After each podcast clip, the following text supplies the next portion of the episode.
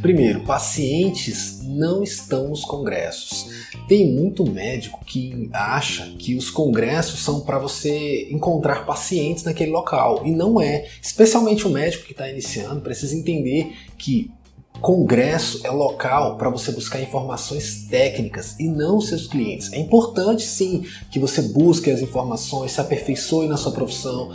O seu Conselho Regional de Medicina ou, ou até mesmo o Conselho Federal de Medicina tem palestras, tem temas importantíssimos para serem abordados, para serem aprendidos. Só que é preciso entender que não é nesses lugares que o médico vai encontrar os seus clientes. Nesses lugares ele vai aperfeiçoar a sua técnica, mas não desconsidere a participação nesses eventos de palestra, porque isso gera autoridade. Por exemplo, palestrar em eventos da Comissão de Direito Médico da OAB, porque o cliente, quando perceber o médico palestrando em um local, dá uma sensação de que ele tem profundo conhecimento daquela matéria, profundo conhecimento daquele assunto. Então é muito importante para o médico participar para gerar autoridade, não necessariamente porque nesses eventos vai encontrar os seus clientes.